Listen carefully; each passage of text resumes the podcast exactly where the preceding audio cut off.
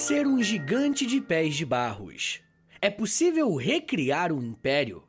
Essas são apenas algumas perguntas que podemos nos fazer quando estudamos com mais atenção a história do Império Russo, um dos maiores em extensão territorial e que acabou ficando mais popular por conta do seu fim trágico. Muitos de nós sabemos que a Rússia é um dos maiores países do mundo e que a monarquia chegou ao seu fim por conta da Revolução Russa. Porém, nós aprendemos pouco sobre o desenvolvimento dessa civilização, que primeiro foi um reino e em seguida um grande império, com figuras importantes para o desenvolvimento da Europa como um todo. Para conhecer a história desse império, vamos precisar fazer um exercício de analisar a história, tentando se livrar de algumas narrativas nacionais. Como vamos ver, a origem de alguns países acaba se chocando, e nesse conflito, a história também é levada para disputa. Sempre que eu trato de uma civilização que viveu no chamado leste europeu, eu gosto de apontar o quanto essa é uma região estratégica. Além de ser um ponto de conexão entre a Ásia e a Europa pela via terrestre, diversos rios também cruzavam esses territórios, ligando o Mar Negro, o Mar Báltico e o Mar Cáspio. De acordo com alguns trabalhos arqueológicos, por volta do século VI depois de Cristo, a maioria dos habitantes da planície do leste europeu era composta por povos eslavos. E sim, o mais correto é usar o termo povos no plural, porque nós temos uma diversidade muito grande entre os eslavos e esse tipo de diversidade é sempre positiva quando pensamos no desenvolvimento cultural dessas civilizações. As trocas que aconteciam eram sempre benéficas para todos os envolvidos. Fruto dessa diversidade, vamos focar agora em um povo que começa a despontar e que são conhecidos como Rus. De acordo com alguns documentos, o termo Rus significa remador ou homem que rema. E sim, vai ser esse mesmo termo que futuramente dará o nome à Rússia. Mas antes de chegarmos a esse ponto, apenas essa palavra nos dá algumas pistas de onde esse povo chamado Rus se origina. Isso acontece porque usar barcos com remos era uma prática dos povos nórdicos, que precisavam dessa ferramenta para navegar com mais facilidade. Em contrapartida, outras civilizações mais ao sul conseguiam navegar utilizando apenas os seus barcos à vela.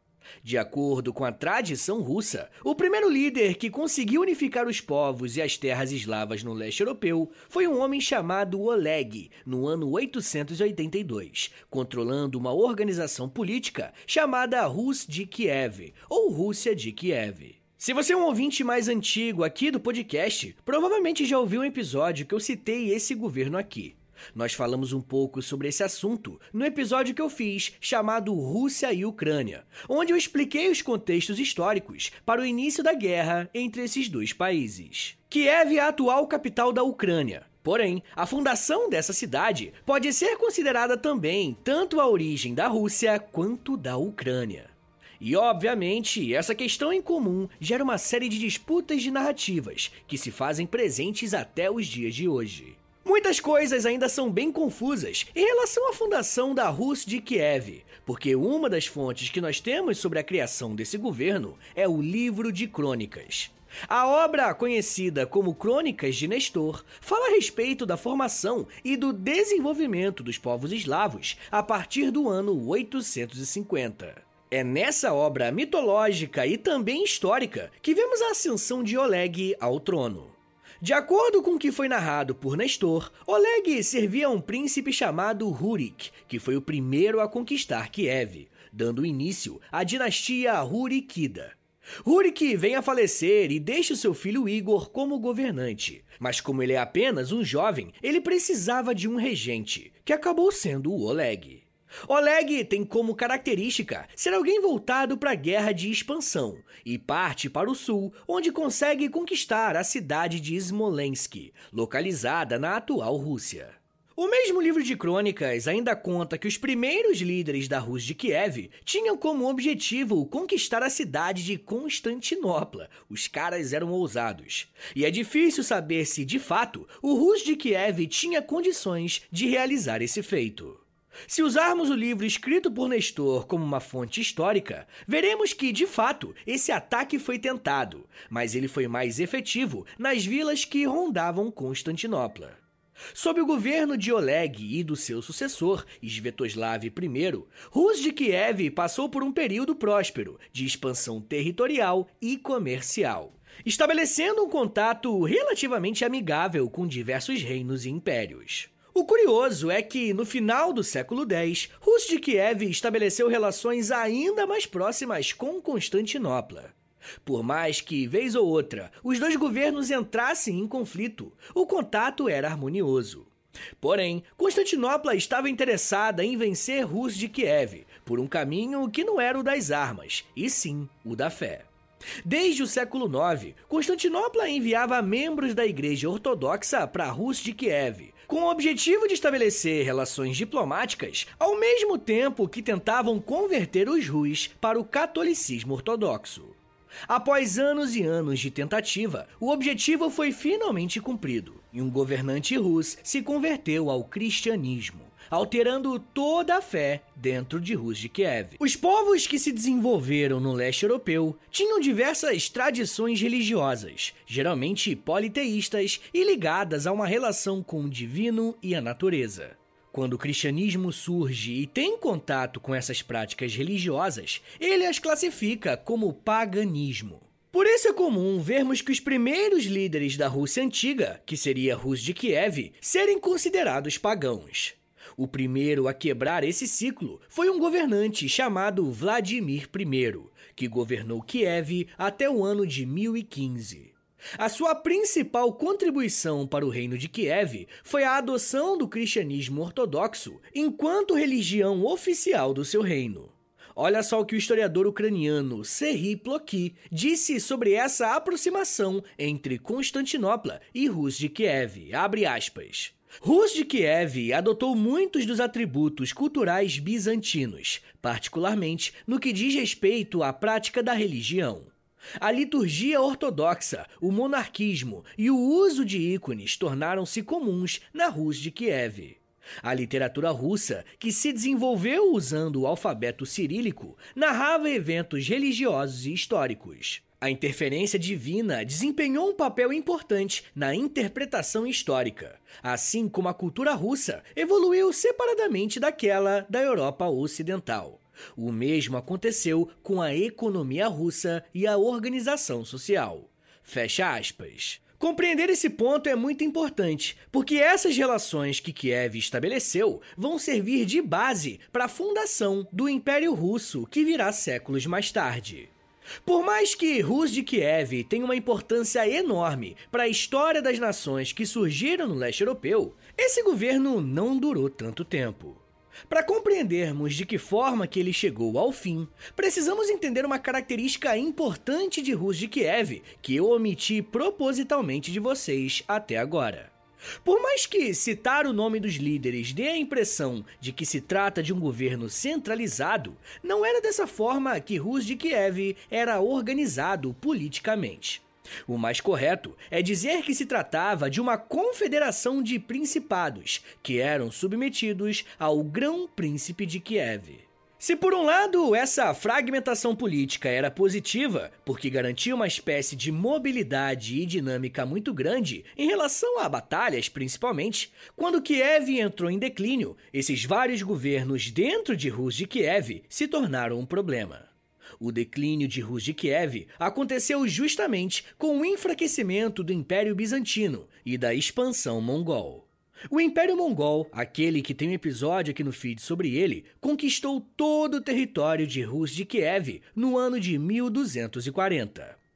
Mesmo que Rus de Kiev tenha caído para os mongóis, diversos membros da dinastia Hurikida continuaram a governar reinos independentes pelo leste europeu. Boa parte desses reinos podiam ter seus príncipes no trono, mas precisavam pagar tributos a um império mais estabelecido. Um desses reinos era o de Moscou, que era governado por grãos príncipes. Um desses príncipes marcou a história da Rússia por inaugurar uma nova forma de governo e trabalhar para sua expansão. Eu estou me referindo ao Ivan IV, conhecido principalmente como Ivan o Terrível. Ivan reinava sob Moscou desde 1533 e agora precisava lidar com o Império Otomano. Aproveitando uma espécie de vácuo de poder deixado pelo fim do Império Bizantino, em 1547 Ivan IV se autoproclama czar de todas as Rússias e dá início ao período czarista da Rússia. Mas vamos com calma, gente, que essa autodeclaração de Ivan nos revela muitas coisas. Em primeiro lugar, o termo czar, que é uma referência a César do Império Romano. Essa nomenclatura foi usada porque o Ivan IV considerava que Moscou era a terceira Roma, sucessora direta de Roma e de Constantinopla. E você pode estar se perguntando, né, mas o que que Moscou tem a ver com essas duas capitais? E a resposta para essa pergunta é a fé cristã, mais especificamente o cristianismo ortodoxo. Um segundo ponto importante aqui é que Ivan se declarou como líder de todas as Rússias, fazendo referência aos reinos independentes que compartilhavam do mesmo passado em comum. A primeira ação de Ivan como czar foi de instaurar um novo código legal, estabelecendo quais seriam as leis a partir daquele momento. Em seguida, ele estruturou seu exército de uma forma mais eficiente para estar preparado para enfrentar as ameaças dos grandes impérios daquele período. E se vocês perceberam, né, um dos apelidos do Ivan IV é o Terrível. E a história desse nome é muito interessante, porque provavelmente se trata de um erro de tradução. No senso comum, gente, Ivan IV é conhecido como alguém desequilibrado, excessivamente violento e autoritário. E essa noção a respeito dele vem porque o governo do czar Ivan foi feito na base das conquistas militares. Uma das estratégias de Ivan para o crescimento da Rússia foi investir na parte leste do seu território, ou seja, uma área menos povoada por conta do clima frio. Na língua russa, o termo terrível é uma tradução da palavra Grozny, que, de acordo com o linguista Vladimir Dal, existem vários termos que podem ser usados para traduzir essa palavra. Grozny pode significar tanto inspira terror, perigoso, ameaçador e duro, quanto também formidável, corajoso e magnífico. Logo, o que nós podemos aprender a respeito da história da tradução do nome de Ivan IV é que essa definição de chamá-lo de terrível provavelmente foi dada por seus inimigos ou aqueles que sofreram contra ele derrotas em campo de batalhas. Mas além das guerras, o Ivan também fez algumas reformas religiosas e em 1553 criou o Pátio de Impressão de Moscou, uma espécie de imprensa da época. Livros, folhetins e até jornais começaram a circular em Moscou, provocando uma grande mudança social por conta dessa inovação tecnológica. Com todas essas reformas administrativas e políticas, Ivan se voltou para o território que antes pertenceu ao Império Mongol e começou as suas guerras de expansão. Em 1555, ele já tinha conquistado o Kazan e, em seguida, foi em direção à Sibéria. Se vocês conhecem a geografia do norte da Ásia, devem saber que a Sibéria é uma das regiões mais geladas do mundo. E esse território era habitado por povos nômades e reinos tártaros, que eram um dos herdeiros dos mongóis. A conquista da Sibéria não foi rápida e só foi concretizada na década de 1580. E por mais que essas conquistas aumentassem o território do czar russo, a sua forma de governar e a sucessão ao trono trouxe uma grande instabilidade na Rússia. Uma instabilidade que acabou gerando mais uma troca no modo de governo. Mas dessa vez, podemos dizer que existem males que vêm para o bem. E quando eu digo bem, eu digo pelo menos para uma família em particular. Mas eu ainda quero falar mais sobre como que o czarismo se tornou de fato um império. Mas me dá um minutinho aí, tá, gente? Que daqui a pouco a gente volta e eu falo um pouco mais sobre frio, Napoleão, conquistas, modernização e indústrias. Segura aí, que é um minutinho só.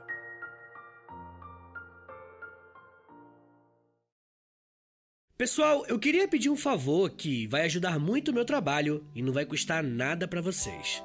O História em Meia Hora é um podcast exclusivo Spotify.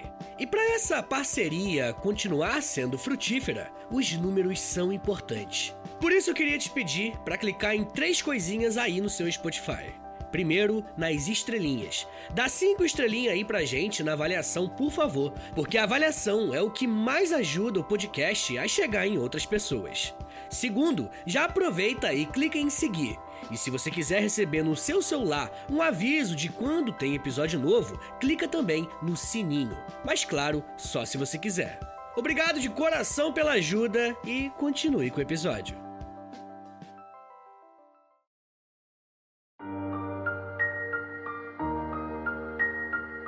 Abre aspas. O segredo da nobreza é a zoologia.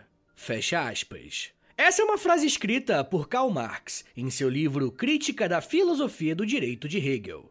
Quem pegou essa frase para se referir à Rússia foi o escritor Simon Sebag Montefiore, que escreveu um livro enorme contando a história de toda a família Romanov, a dinastia que governou a Rússia por mais tempo. Quando Marx fala que o segredo da nobreza é a zoologia, ele quer dizer que uma nobreza só tem esse status por conta da sua característica reprodutiva, ou seja, o segredo da nobreza é produzir herdeiros. Quando transportamos essa mesma ideia para a noção de monarquia, vemos que a comparação se encaixa perfeitamente. A primeira preocupação de reis e rainhas é produzir herdeiros para não perder o controle dos seus respectivos tronos. Ter um filho é pelo menos uma garantia de que a sua dinastia continuará governando um povo. E é claro que muitas vezes existem disputas pelo poder, traições e golpes, mas de maneira geral, o poder político sempre foi passado de pai para filho. Para uma determinada dinastia sobreviver no poder, ela tem que garantir que a sua linhagem será predominante em meio aos outros governantes e nobres. Mas enfim, gente, por mais que o Ivan IV tenha sido um líder extremamente simbólico para sua nação, após a sua morte, a Rússia passou por um momento de crise generalizada. Ivan IV faleceu em 1584, tendo governado a Rússia como czar por exatos 37 anos. Mas se liga só que interessante. Nos 29 anos que se seguiram após a morte do primeiro czar, seis líderes passaram pelo trono russo. E se formos fazer uma média, cada governante ficou no trono por aproximadamente quatro anos. Um período de tempo muito pequeno, levando em conta que se trata de um cargo vitalício e hereditário. Toda essa instabilidade foi gerada por momentos de fome e seca na Rússia e crises políticas internas pela sucessão ao trono. Foi nesse cenário de instabilidade que um nobre chamado Mikhail, ou Miguel, foi eleito de forma unânime para ser o novo czar da Rússia. E quer saber qual era o nome completo desse brother? Miguel Feodorovich Romanov. Sim, ele foi o primeiro membro da família Romanov a sentar no trono russo em 1613, dando início assim à dinastia Romanov. Os primeiros anos de Miguel I no poder não foram fáceis. A Rússia desse período tinha dois grandes inimigos que a todo momento colocavam em xeque a soberania do czar sobre o seu território. Um desses inimigos era o Reino da Suécia e a República das Duas Nações, um dos nomes administrativos do governo da Polônia e Lituânia, que a essa altura pertenciam a uma mesma unidade política. Desde 1605, a Rússia estava em guerra com os poloneses e foi sob a administração de Miguel I que um tratado de paz foi acordado. É claro que em um tratado de paz, algo tem que ser cedido. E em 1618, a Rússia perdeu os territórios de Smolensk e Chernigov. Por outro lado, esse período de paz poderia garantir uma estabilidade ao governo russo, para que mais reformas fossem implementadas para garantir o crescimento do reino.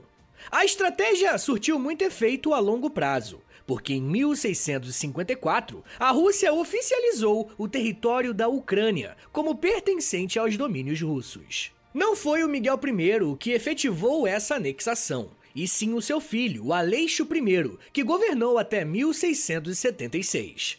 Após um pequeno impasse a respeito de quem governaria a Rússia a partir dali, ficou decidido que a partir de 1682 o reino seria governado por dois reis, Ivan V e Pedro I, ambos filhos de Teodoro III.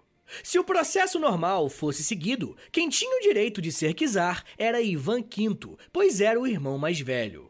Mas aqui entra um ponto interessante sobre a história das monarquias. Quando pensamos nesse regime de governo, a imagem que se tem deles é tão importante quanto o próprio ato de governar. Um historiador que pesquisou essa questão foi o Peter Burke, e ele chegou à conclusão de que os monarcas deviam agir de certa forma pelo simples fato de serem reis ou rainhas. E o mesmo podia ser aplicado aos funcionários do palácio. Bom, eu tô explicando tudo isso para dizer que o Ivan V tinha uma série de dificuldades físicas. Alguns registros dizem que ele era cego de um olho e era coxo. O Pedro I, por outro lado, era o contrário. Era um jovem loiro, acima da média de sua altura, muito bem afeiçoado e com uma saúde de ferro. E por conta desses atributos estéticos, Pedro I foi tomando a frente do seu irmão e governou de fato a Rússia. Mas Pedro I não foi apenas um rostinho bonito, ele mudou muitas coisas por lá. O czar Pedro conseguiu entrar para a história com pelo menos dois legados para a Rússia. O primeiro legado tem a ver com as modernizações. Foi esse governante que, em 1697, organizou uma expedição diplomática para a Europa Ocidental com o objetivo de levar para a Rússia novidades técnicas, militares e marítimas. Parte dessa viagem foi nos Países Baixos, onde Pedro teve uma ótima relação com o governo local, fazendo com que os marinheiros russos aprendessem muito dos navegadores holandeses, um dos melhores do mundo. Pedro manda traduzir uma série de obras para o russo e decreta que a partir de 1702 os casamentos deveriam ser feitos de maneira voluntária e não mais de forma compulsória. O czar também proibiu o assassinato de crianças que nasciam com alguma deformidade física. Muitos historiadores explicam que essas medidas tinham como objetivo aproximar a Rússia do Ocidente, para facilitar a negociação entre eles. Uma segunda característica marcante de Pedro era a questão militar. Pedro I se mostrou um grande líder em batalhas e liderou a Rússia na chamada Grande Guerra do Norte, que foi um conflito que reuniu Rússia, Dinamarca, Noruega e Polônia contra o poderoso Império Sueco. Para a Rússia, essa guerra era interessante porque a nação não tinha portos o suficiente para ter um comércio sustentável. As posses marítimas que a Rússia tinha ficavam em regiões que congelavam com facilidade, e isso atrasava muito as exportações russas. E esse foi um dos sucessos do Pedro I, porque após 20 anos de batalha, finalmente a Suécia cedeu, e a Rússia passou a controlar muitos portos importantes. Essa vitória foi tão simbólica e deu tanta moral para Pedro I que, ainda em 1721, ele proclamou que, a partir daquele momento, ele era o governante do Império Russo e, além de czar, ele também era o imperador. E esse ponto é bem interessante, porque para a história, o Império Russo existe a partir de 1721. Mas se você ouviu esse episódio com atenção, você vai lembrar que outros historiadores dizem que o czarismo foi iniciado por Ivan IV em 1547. Então isso também pode ser considerado a origem do Império Russo. Outros vão argumentar que o Império Russo começa com a ascensão da dinastia Romanov em 1613 mas enfim, né, gente? Essa discussão é mais uma das milhões que não faltam no campo da história. E como esse é um debate muito interessante, eu preferi fazer a narrativa desde o Ivan IV para você ter um panorama bem completo de como andam as discussões a respeito do Império Russo. Infelizmente, para o Pedro, ele veio a falecer em 1725, poucos anos depois de ter instaurado o Império Russo. Quem assumiu o seu lugar foi a sua filha Catarina I. A sucessão do governo de Pedro I foi muito atrapalhada. O governo russo foi palco de uma série de golpes em sequência. E esses golpes eram dados pelos próprios membros da família Romanov. Mas a cada novo czar ou czarina que subia ao trono, um novo período de instabilidade começava na Rússia. As coisas só voltaram a se normalizar em 1761, quando Catarina II governou o país no lugar do seu marido, Pedro III. A vida de Catarina II é um prato cheio para as séries da Netflix e para a literatura. A sua trajetória política é recheada de polêmicas, traições e conspirações pelo poder.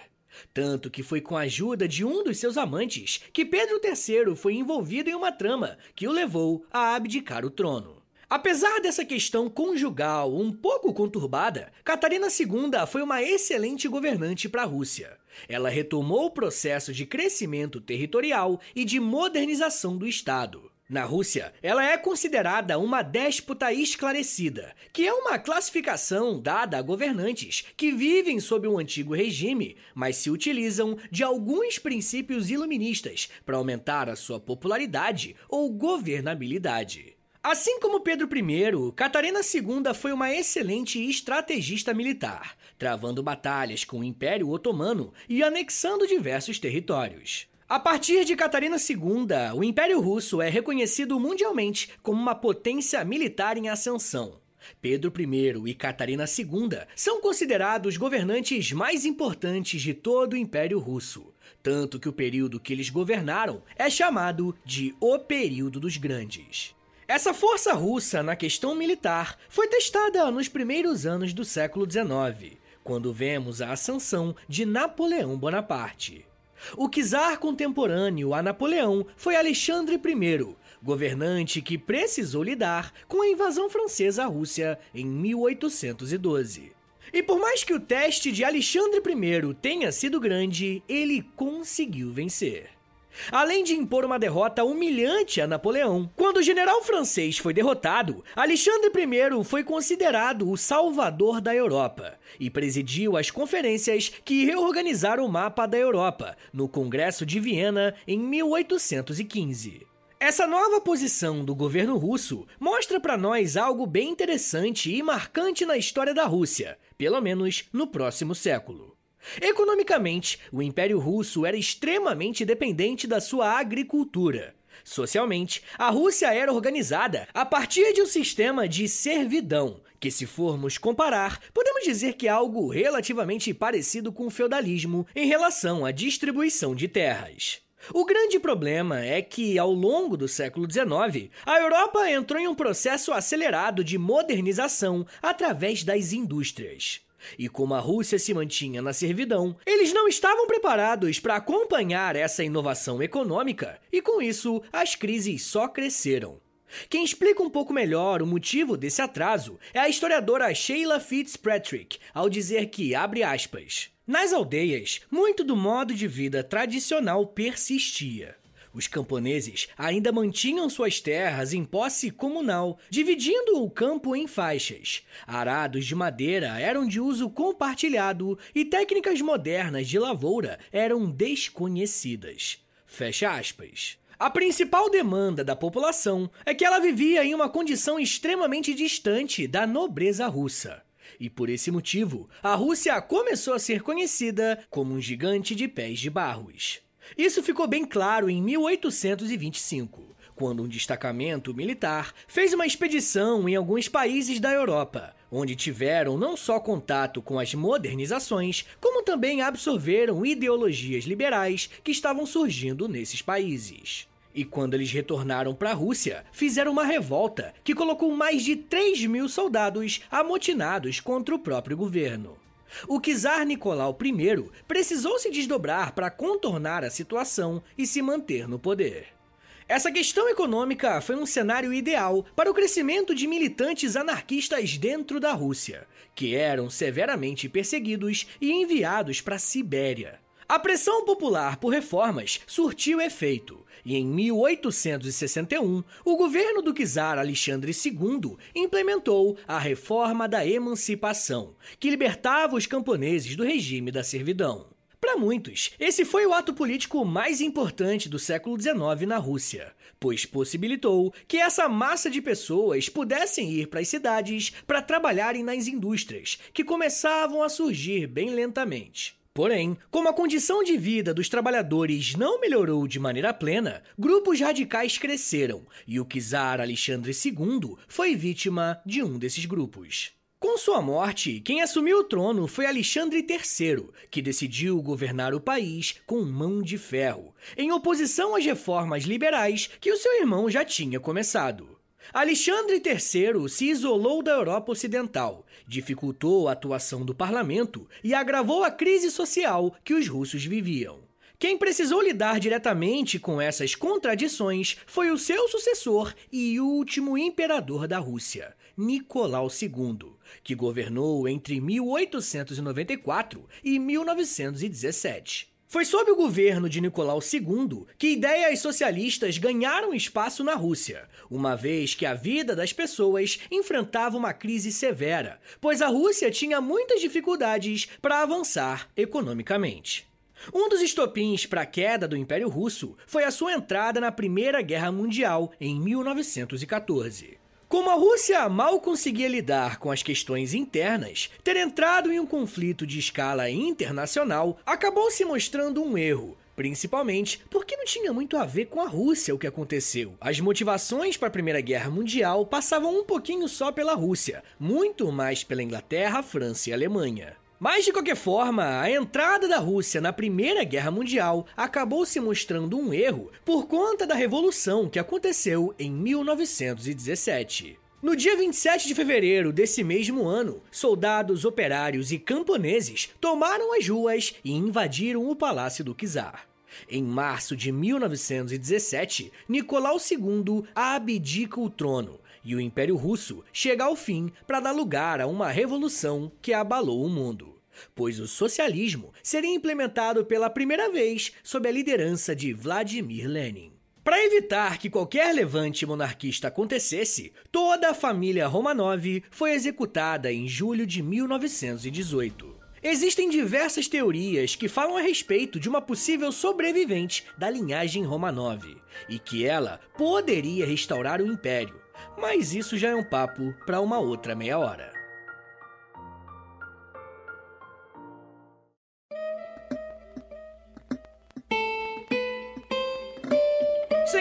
Muito obrigado por terem ouvido até aqui. Meu nome é Vitor Soares, eu sou professor de História e você acabou de ouvir o História em Meia Hora. Esse tema é bem legal, é muito importante, então me ajuda, compartilha esse episódio, por favor. Posta lá nos stories do Instagram e me marca no arroba História em Meia Hora, ou você pode postar no Twitter também, e aí você me marca no arroba H30podcast. Rapaziada, se você gosta do História em Meia Hora, se você quer ver esse podcast de pé por muito tempo ainda, dá uma passada lá no Apoia-se, beleza? É apoia.se barra História em Meia Hora, que você vai ter acesso a mais de 80 episódios exclusivos, tá bom? Tem muito episódio exclusivo por lá, mas também tem Clube do Livro, tem conteúdo diário no Instagram, tem muita coisa. Olha lá os planos que tem bonitinho que você vai entender. E se você puder e quiser me ajudar, fica o convite, beleza? Mas uma outra forma de você me ajudar é através do Pix, tá? Então anota aí o meu Pix e o meu contato, é a mesma coisa, meu e-mail é historiaemmeiahora@gmail.com, beleza? Rapaziada, uma outra coisa que eu vou pedir para você, não se esquece aqui é de graça, não custa nada.